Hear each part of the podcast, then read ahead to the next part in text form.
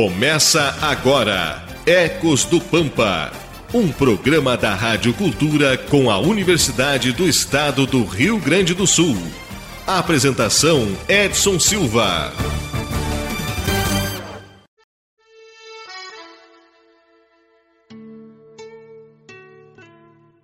Muito bom dia, Rádio Cultura.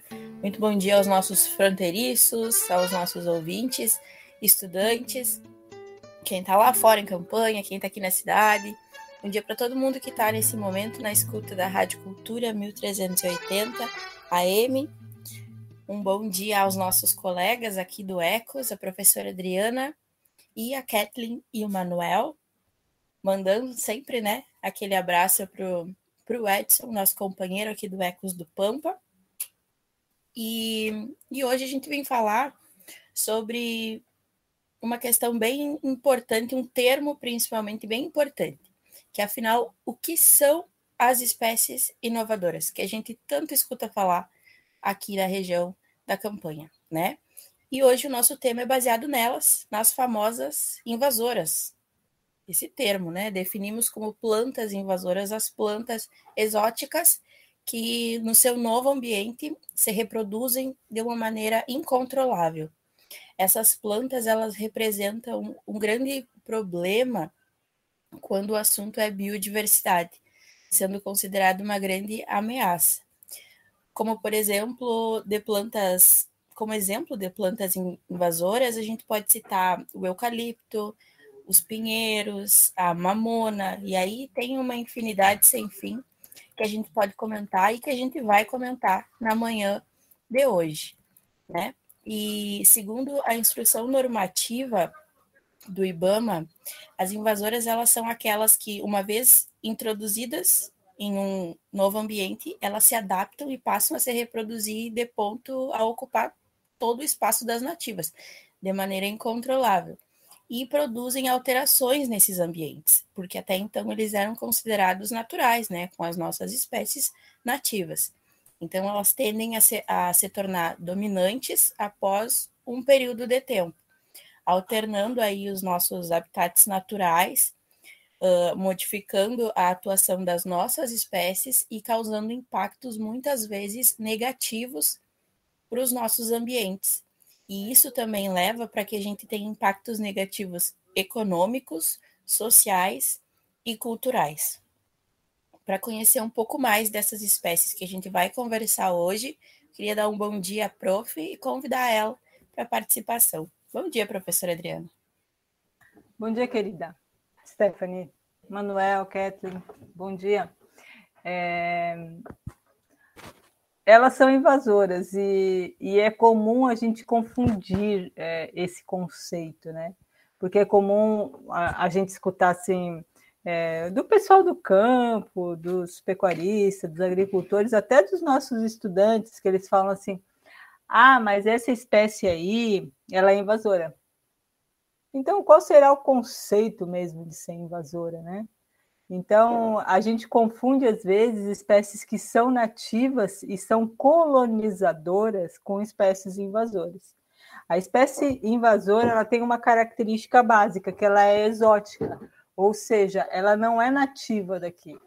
Então, a primeira grande separação que a gente tem que entender, opa, a espécie é nativa, ela a, a, evolução dela e da família dela e dos filhos dela, dos avós dela foram todas nesse território, né? Ou não? Ou teve alguma situação, por exemplo, do Anoni, que a gente vai falar adiante, de é, uma infeliz ideia de um agrônomo de trazer para cultivar sem pensar que ela poderia virar uma invasora. Trouxe lá da África, então o Anoni é da África, ele veio de outro lugar. Então, esse conceito de invasora só é utilizado para espécies que são exóticas, que não são nativas daqui.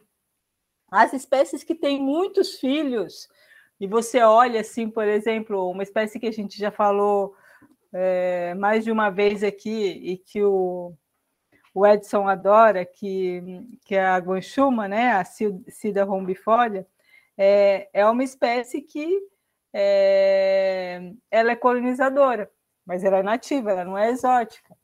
Por que ela é colonizadora? Porque quando você tem um solo muito degradado, ela precisa ter é, é, ajuda de muitos irmãos para conseguir descompactar aquele solo. Então, ela na realidade ela evoluiu para isso, para nos ajudar. E nós acabamos vendo ela como invasora, e na realidade não é correto. Então, normalmente, uma espécie invasora, muitas espécies, a maioria das espécies invasoras, elas vieram ou como ornamental ou nos navios, né? Porque é, os navios, que tinha muito transporte de navios é, é, antigamente, tinha uma coisa que se chamava lastro, né? O lastro é aquela água que você põe por conta do peso dos navios. E muitas sementes vieram em, em águas de lastro de navio. E aí, quando chegava nas nossas terras brasileiras, descartava aquela água junto com as sementes. E aí você traz uma semente que é de uma espécie colonizadora lá no lugar dela de origem. E chega aqui, aí ela chega aqui e não tem nenhum competidor na, na altura dela. Ela evolutivamente ela não conseguiu nenhum que ganhe dela na competição. E aí, como ela é colonizadora de um outro lugar, acaba que ela, se ela consegue vencer e encontrar um lugar para ela se fixar, né? Esse seria o primeiro passo. Porque não quer dizer que uma espécie exótica vai virar invasora, né? Não são todas as espécies exóticas que virem invasora, ela precisa desse, desse potencial. Primeiro, ela precisa encontrar o lugar. Depois, ela precisa se reproduzir, conseguir se reproduzir.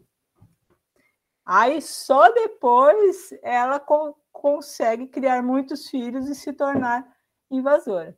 Então, não é assim, num, num estalo que uma espécie vira invasora, né? Enfim, é um tema bem delicado, né, de se comentar, mas muito necessário. Uh, Queria convidar o Manuel, que venha fazer parte do Ecos de hoje. Bom dia, Manuel, tudo bem? Bom dia, bom dia a todos os nossos ouvintes, primeiramente. Bom dia, tia Stephanie, professora Kathleen. Um abraço lá para o nosso colega Edson também. É, então, muito bom dia a todos e vamos dar sequência no programa aí, então. É, então, falando um pouco mais, acho que desse assunto que a gente já já vem abordando, é, vem, vem várias vezes abordou, né, inclusive, porque é um assunto muito, tem um leque muito, tem, tem muita coisa para falar, né, é, então, dando sequência, como eu falei, né, sobre o, assunto, é, então as plantas são, é, são organismos é, muito utilizados é, pela população, então, né, seja para consumo, ou seja para uso ornamental também. É, por essa razão, é frequente o fluxo de espécies de, é, de uma área para outra de forma intencional ou acidental, né? Como a prof ali falou da questão do anônimo ali, né, anteriormente.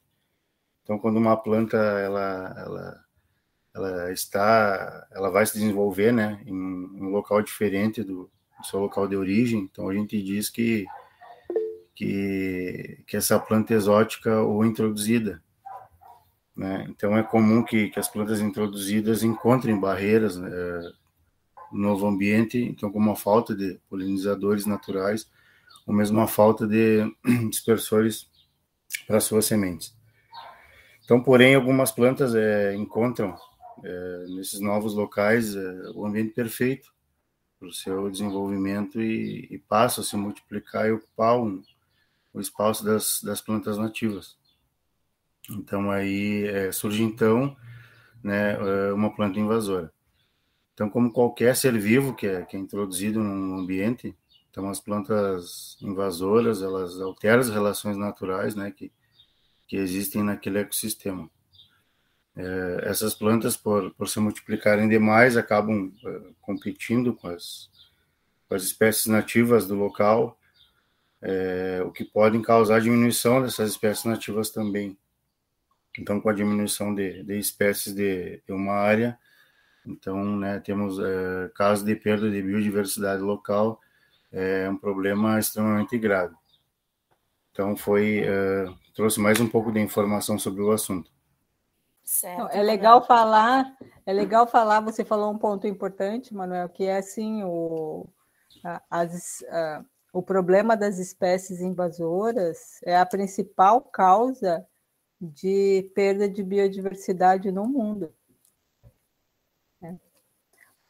Se, ali junto com a conversão de áreas, né? A gente tem dois grandes problemas de é, perda de biodiversidade no mundo. Um é conversão de áreas, né? Por exemplo, pegar o campo nativo e, e plantar soja. Né? À medida que você pega o campo nativo que tem uma diversidade de gramíneas, de asteráceas, né? De xíricas e tudo mais, e de outras espécies que são forrageiras, por exemplo, você está diminuindo a diversidade do campo nativo e e a segunda são é as espécies invasoras. Então, essas duas causas caminham juntas, assim. Isso aí, prof. Na, em relação com o que a senhora comentava lá no início do programa, eu acho que é justamente o que a Kathleen vem, vem nos, nos alertar, que muitas espécies que são nossas, que são do Pampa, são consideradas como, como invasoras, e eu acho que é um, um dos principais pontos para que a gente possa compreender uh, de forma correta, entender por que talvez que nós chamamos elas de invasoras e compreender também que elas não são essas e muitas outras. Queria convidar a Kathleen, então, para que nos trouxesse essas informações. Agora, no Ecos do Pampa. Curiosidades. Bom dia. Bom dia, bom dia a todos. Bom dia, professora Adriana, Manuel e Stephanie. Então, isso mesmo, como a professora falou, algumas espécies apresentadas aqui no decorrer dos anos do Ecos, elas são pela população conhecidas como invasoras. Porém, são nativas que elas apresentam características pontuais que levam a comunidade a chamá-las assim. Alguns exemplos que eu vou falar agora é a guanchuma, que mesmo é uma espécie considerada como uma planta invasora. Porque o que acontece? Ela é de rápido crescimento, instalando-se em áreas com lavouras anuais e perenes, além de áreas com plantios de batata, cebola e cenoura. Também pomares de citros, goiaba e pêssego, e cultivos de banana, entre outras outras culturas, então ela é sendo considerada uma planta daninha, pois não serve de alimento ao gado por não ter um sabor agradável. Ela é apenas uma nativa com grande poder de estabelecimento.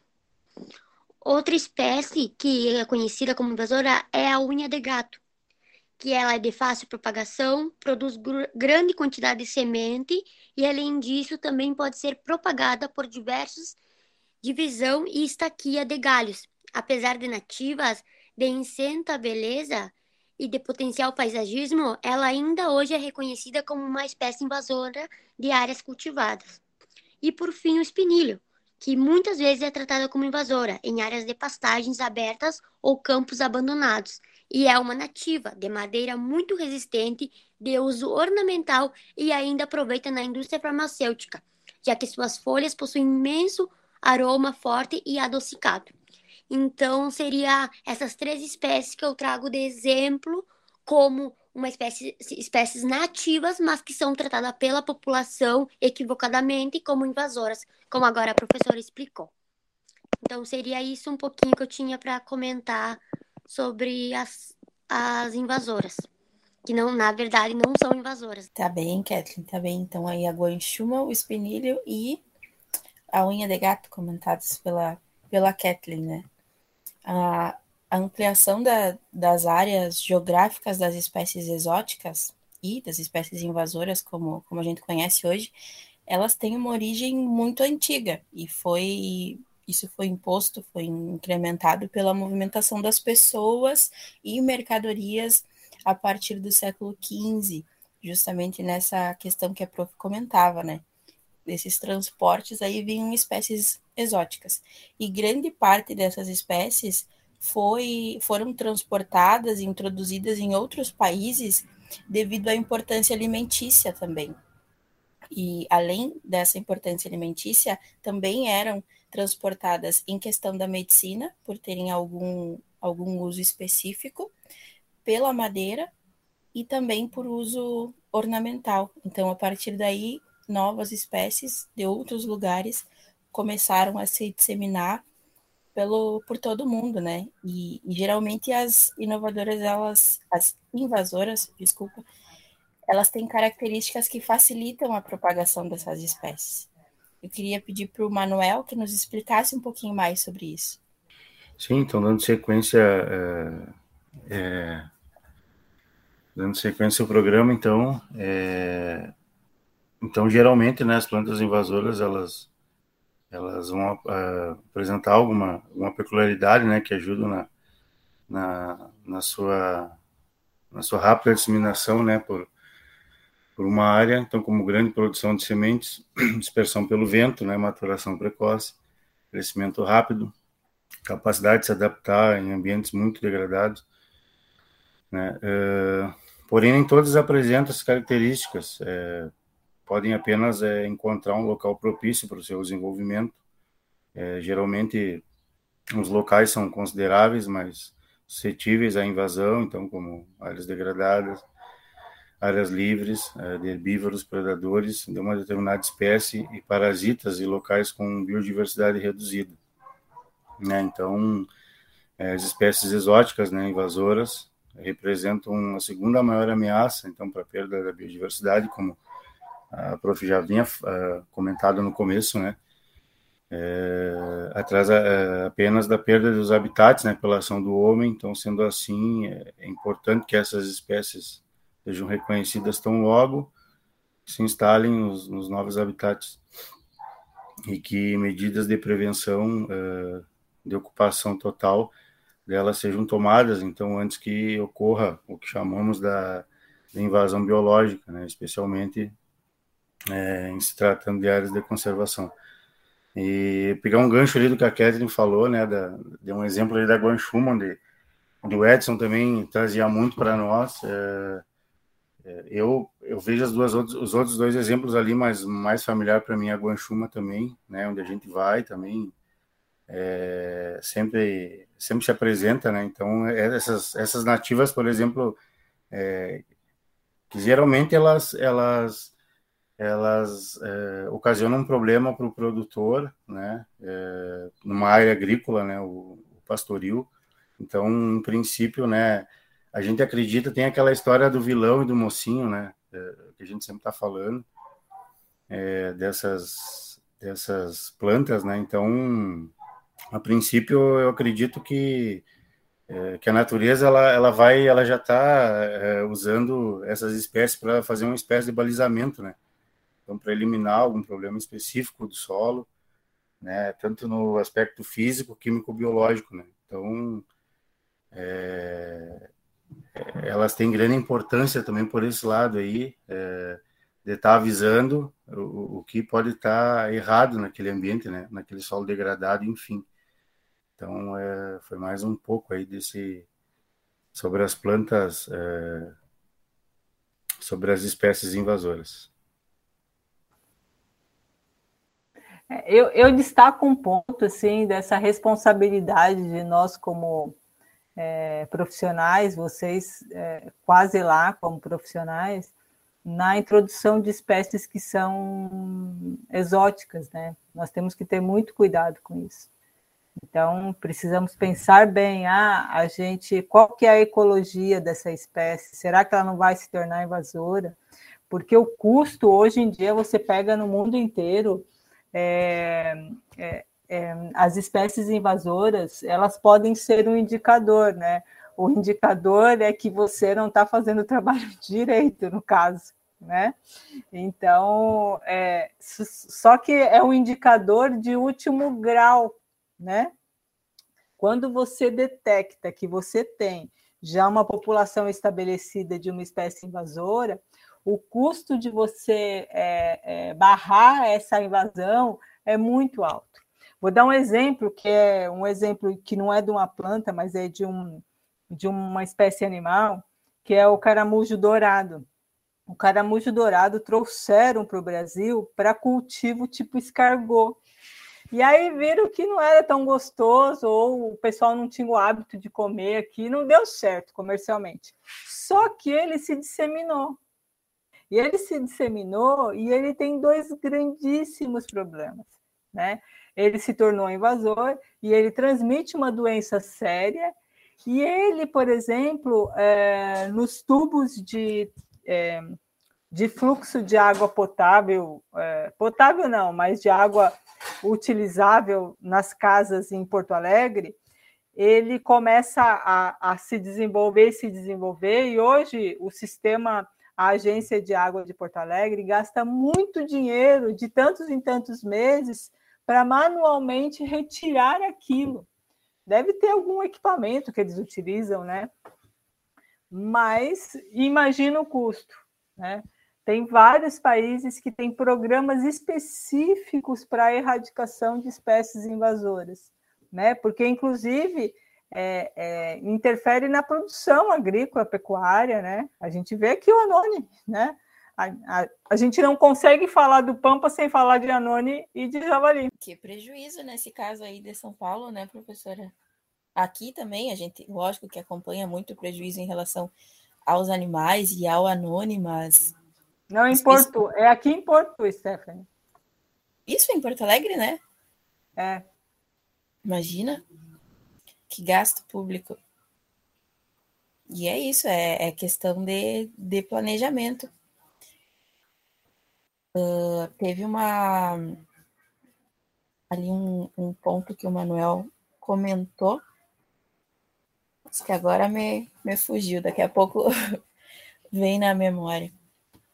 Enfim, pessoal, ali em relação a, a Guanchuma, eu acho que muitas pessoas falam em campanha, assim, acho que isso se tornou muito natural, porque ela é muito difícil de arrancar a raiz, né? E, e talvez o termo mais apropriado de, de inversão, em vez de, cham, de, de chamarmos elas de invasoras, seria chamarmos de indicadoras, porque justamente se essas espécies tomam conta de um local, uh, tem muita, muita probabilidade de, de, se espalharem de forma muito rápida e são difíceis de, de serem arrancadas, como no caso da guanchuma, que tem as raízes bem profundas.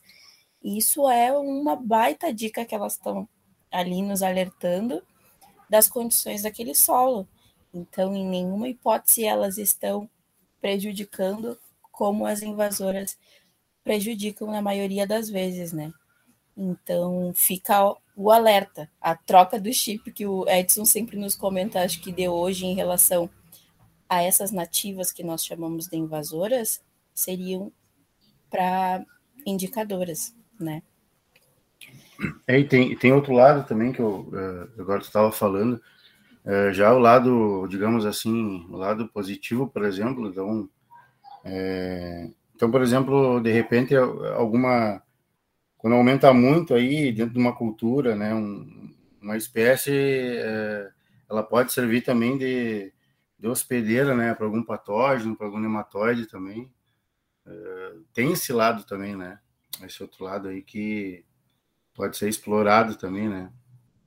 É, Claro, é, como tu falou, basta é, a questão da, dessa troca aí, né, desse, dessa procura mais, né, por, por, por querer, é, por querer saber, por querer é, trocar o chip aí, né, como a gente sempre está falando no programa. Então, é, só rapidamente quis falar, mas é, tem esse outro lado também, né, não, vocês têm razão. As espécies nativas elas são indicadoras e elas podem ser utilizadas porque elas são nativas. Naturalmente, elas não têm tantos filhos assim, um número grande de indivíduos é, em ambientes que são é, é equilibrados, vamos dizer assim, né? Que não são degradados. Ela só realmente se estabelece, né, em condições muito é, com muitos indivíduos quando o ambiente é, está degradado via de regra. Então, é, de fato, essas espécies, e de fato e cientificamente comprovado, elas podem muito bem auxiliar é, nos agroecossistemas, né, nos sistemas produtivos. É, mas isso é diferente das espécies invasoras. Realmente, as espécies invasoras é uma perturbação muito grande e que são espécies que não têm é, predadores naturais, né? E a gente não sabe com o que está lidando, entende? Porque as interações entre as espécies não foram estabelecidas durante milhares de anos, né? Como, por exemplo, a guanchuma, a própria buva, né? Que, que o pessoal odeia também, que é uma espécie nativa, e ela, na realidade, na perspectiva da buba, da buva, ela é magnífica, né? Porque ela é nativa, ela consegue sobreviver até abaixo de, de glifosato, né? Então, é, é, eu, eu vejo que esse é a grande deixa da nossa nosso programa de hoje é isso, né? Que os nossos ouvintes consigam olhar e pelo menos questionar: será que essa é uma espécie nativa ou essa é uma espécie invasora? Tá. Ou, ou melhor, será que ela, essa é uma espécie é, nativa ou exótica? E se ela é exótica, será que ela é invasora? Porque não são todas as exóticas que têm o potencial de invadir, né? Perfeito, prof. Acho que exatamente com todas as palavras, essa seria a mensagem do nosso Ecos de hoje o nosso, o nosso tempo hoje passou muito rápido. A gente precisa ir findando o programa, mas a mensagem é justamente essa. Se o pessoal já conseguir uh, compreender e passar a se questionar um pouco mais, principalmente para quem está lá fora, a gente já está muito contente, já está do outro lado aí na nossa caminhada, né? Enfim, pessoal, a gente precisa começar as despedidas. Mas antes eu queria relembrar as nossas redes sociais, para quem quiser entrar em contato com Ecos do Pampa. Nós temos as páginas do Facebook, do Instagram, só digitar Ecos do Pampa. Tem também o Spotify, que vocês podem uh, escutar novamente, ou se por acaso não conseguiram acompanhar aqui na Rádio Cultura os programas. Todos estão lá na plataforma do Spotify. E tem também o nosso número de telefone com WhatsApp para vocês entrarem em contato conosco mais direto, mandar foto, vídeo, perguntar, fazer sugestão, o que vocês uh, quiserem, tá? Estamos de braços abertos aí para receber vocês. E o nosso número é o 984 27 58 35. 984 27 58 35. Kathleen, vamos embora? Vamos. Queria agradecer pelo programa de hoje, desejar um ótimo sábado a todos e até o próximo que fiquem ligadinho conosco. Um beijo a todos. Isso aí, fiquem ligadinhos. Manuel, vamos embora? Sim, agradecendo também pelo sempre pelo programa, né? Programa de hoje. É, um abraço a todos os nossos ouvintes aí, agradecendo eles também. É, um ótimo final de semana, até o próximo programa. Até o próximo sábado. E professora Adriana, vamos indo embora? Vamos, abração Stephanie, Manuel, Kathleen, abração Edson e e até o próximo programa. Um abraço a todos os ouvintes, a todos os ouvintes. Isso aí. Então, nós precisamos findar o Ecos de hoje. Desejar, queria desejar um excelente final de semana a todos e sempre recomendar, né, que se cuidem. Quando a gente se cuida, a gente está cuidando das pessoas que, que a gente ama, que estão ao nosso redor e da comunidade no geral. É, então, muito obrigada por mais um programa aqui na escuta da Rádio Cultura e fiquem agora com o programa Na Hora da Verdade.